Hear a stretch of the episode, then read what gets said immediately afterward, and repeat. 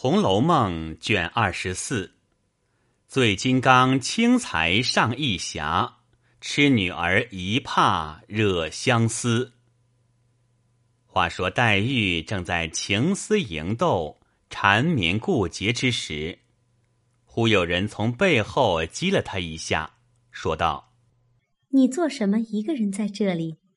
林黛玉吓了一跳，回头看时，不是别人。却是香菱，林黛玉道：“你这个傻丫头，吓我一跳！你这会子打哪里来？”香菱嘻嘻的笑道：“我来寻我们姑娘的，总找不着她。你们紫娟也找你呢，说琏二奶奶送了什么茶叶来给你的，回家去坐着吧。”一面说，一面拉着黛玉的手。回潇湘馆来，果然凤姐送了两小瓶上用新茶来。林黛玉和香菱坐了，谈讲些这一个绣得好，那一个刺得精，又下一会儿棋，看两句书，香菱便走了，不在话下。如今且说宝玉因被袭人找回房去。只见鸳鸯歪在床上看袭人的针线呢，见宝玉来了，便说道：“你往哪里去了？老太太等着你呢，叫你过那边请大老爷安去，还不快去换了衣裳走呢？”袭人便进房去取衣服。宝玉坐在床沿上。退了鞋，等靴子穿的功夫，回头见鸳鸯穿着水红绫子袄、青缎子背心儿，竖着白皱绸汗巾儿，脸向那边低着头看针线，脖子上戴着扎花领子。宝玉便把脸凑在脖项上，闻那香气，不住用手抹撒，其白腻不在袭人以下。便侯上身去，显脸笑道：“好姐姐，把你嘴上的胭脂赏我吃了吧。”一面说，一面牛骨糖似的粘在身上。鸳鸯便叫道：“袭人，你出来瞧瞧，你跟他一辈子也不劝劝他，还是这么着。”袭人抱了衣服出来，向宝玉道：“左劝也不改。”右劝也不改，你倒是怎么样？你再这么着，这个地方可也就难住了。一边说，一边催他穿衣服，同鸳鸯往前面来。见过贾母，出至外面，人马俱已齐备。刚欲上马，只见贾琏请安回来，正下马，二人对面，彼此问了两句话。只见旁边转过一个人来，请宝叔安。宝玉看时，只见这人生得容长脸儿，长挑身材，年纪只有十八九岁，生得着实斯文清秀，倒也十分面善，只是想不起是哪一房的，叫什么名字。贾琏笑道：“你怎么发呆？连他也不认得？他是后廊上住的。”五嫂子的儿子云儿，宝玉笑道：“啊，是了是了，我怎么就忘了？”因问他：“母亲好，这会子什么勾当？”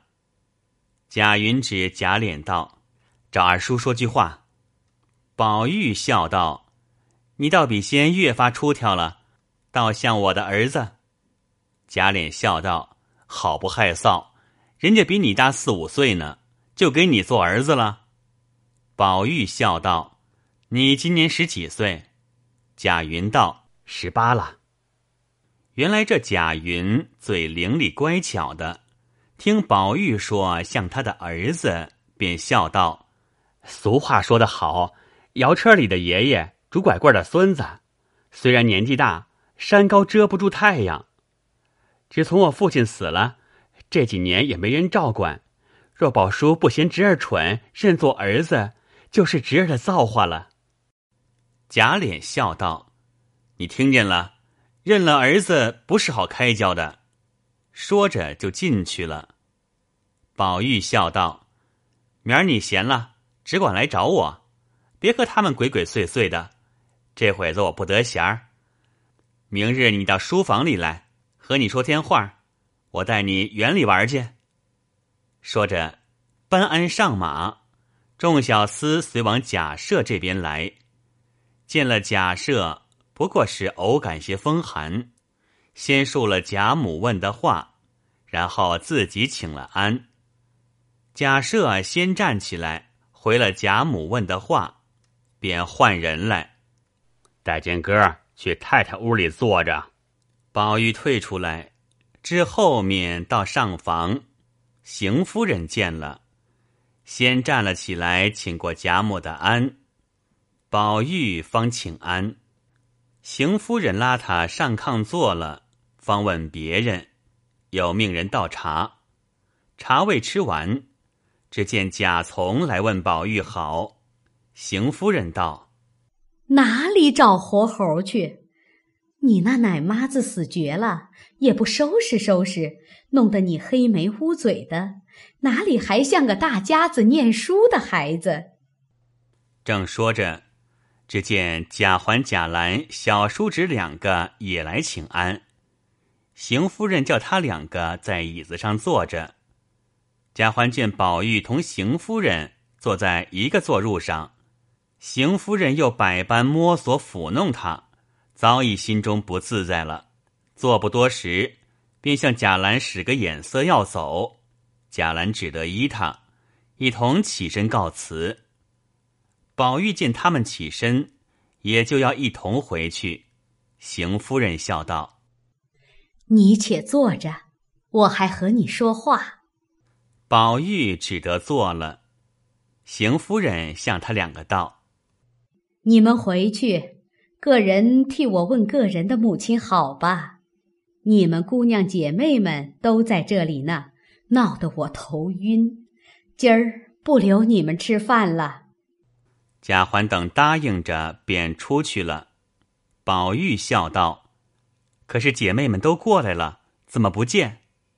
邢夫人道：“他们坐了会子，都往后头不知哪屋里去了。”宝玉说：“大娘说有话说，不知是什么话。”邢夫人笑道：“哪里什么话？不过叫你等着，同姐妹们吃了饭去，还有一个好玩的东西。”给你带回去玩儿。娘儿两个说着，不觉又晚饭时候，请过众位姑娘们来，调开桌椅，罗列杯盘。母女姊妹们吃毕了饭，宝玉辞别贾赦，同众姊妹回家，见过贾母、王夫人等，各自回房安歇，不在话下。且说贾云进去见了贾琏，因打听，可有什么事情？贾琏告诉他说：“前儿倒有一件事情出来，偏生你婶娘再三求了我，给了贾琴了。他许我说，明儿园里还有几处要栽花木的地方，等这个工程出来，一定给你就是了。”那贾云听了，半晌说道：“啊，既是这样，我就等着吧。”叔叔也不必先在婶娘跟前提我今儿来打听的话，到跟前再说也不迟。贾琏道：“提他做什么？我哪里有这功夫说闲话呢？明日还要到兴义去走一走，必须当日赶回来方好。你先去等着，后日起更以后你来讨信儿。早了我不得闲儿。”说着，便向后面换衣服去了。贾云出了荣国府回家，一路思量，想出一个主意来，便一径往他母舅卜氏人家来。原来卜氏人现开香料铺，方才从铺子里回来，一见贾云，便问：“为什么事来啊？”贾云道：“啊，有件事求舅舅帮衬，要用冰片麝香。”好歹舅舅每样赊四两给我，八月节按数送了银子来。卜士人冷笑道：“再休提赊欠一事。前日也是我们铺子里一个伙计，替他的亲戚赊了几两银子的货，至今总未还上，因此我们大家赔上，立了合同，再不许替亲友赊欠。谁要犯了，就罚他二十两银子的东道。况且如今这货也短。”你就拿现银子到我们这小铺子里来买，也还没有这些，只好倒扁儿去。这是一件。二则你哪里有正经事？不过赊了去又是胡闹。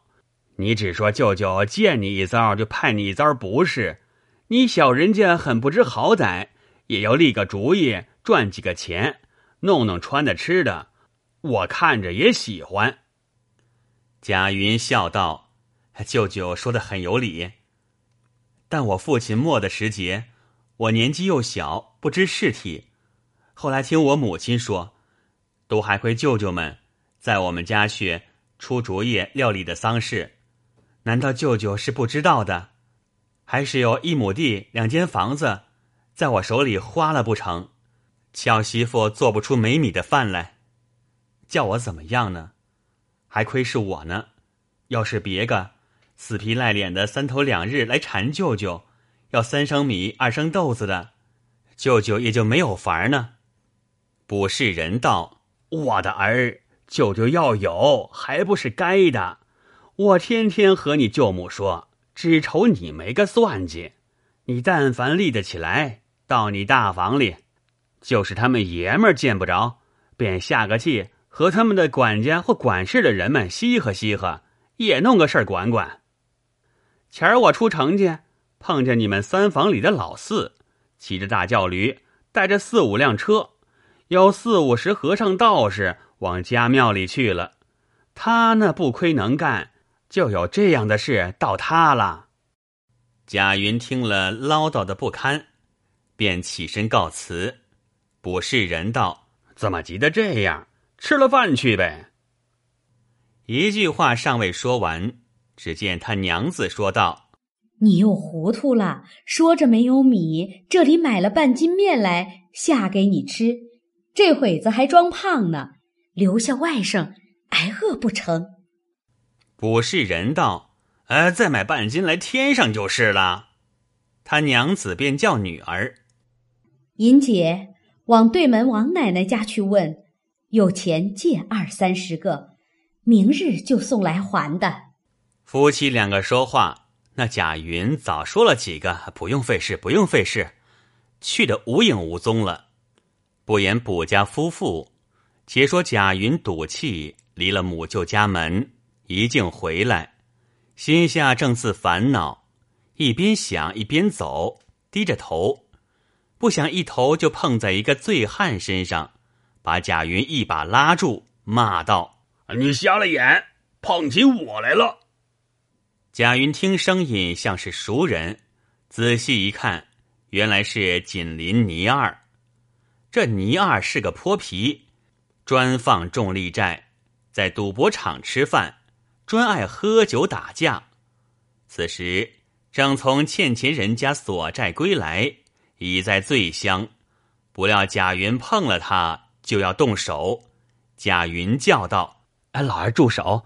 是我冲撞了你。”尼儿一听他的语音，将醉眼睁开，一看是贾云，忙松了手，咧气着笑道：“原来是贾二爷，这会子哪里去啊？”贾云道：“告诉不得你，平白的又讨了个没趣儿。”倪二道：“不妨，有什么不平的事，告诉我，我替你出气。”这三街六巷的，凭他是谁？若是得罪了我醉金刚倪二的接邻，管教他人离家散。贾云道：“老二，你别生气，听我告诉你这个缘故。”便把卜士人一段事告诉了倪二。倪二听了，大怒道：“要不是二爷的亲戚，我便骂出来。”真正气死我！哎，也罢，你也不必愁，我这里现有几两银子，你要用，只管拿去。我们好街坊，这银子是不要利钱的。”一头说，一头从搭包内掏出一包银子来。贾云心下自私：尼尔素日虽然是泼皮，却也因人而施，颇有义侠之名。若今日不领他这情，怕他臊了，倒恐不美。不如用了他的，改日加倍还他就是了。因笑道：“老汉，你果然是个好汉，既蒙高情，怎敢不领？回家照例写了文约，送过来便了。”倪二大笑道：“这不过是十五两三钱银子，你要写文契，我就不借了。”贾云听了一面接银子，一面笑道：“我遵命罢了，何必着急？”倪二笑道：“嗯，这才是了。嗯，天气黑了，也不让茶让酒了。我还有点事情到那边去，你竟请回。呃，我还求你带个信儿与我们家，叫他们闭门睡吧。我不回家去，倘或有事。”嗯，叫我们女孩明儿一早到马贩子王短腿家找我。一面说，一面趔趄着脚去了，不在话下。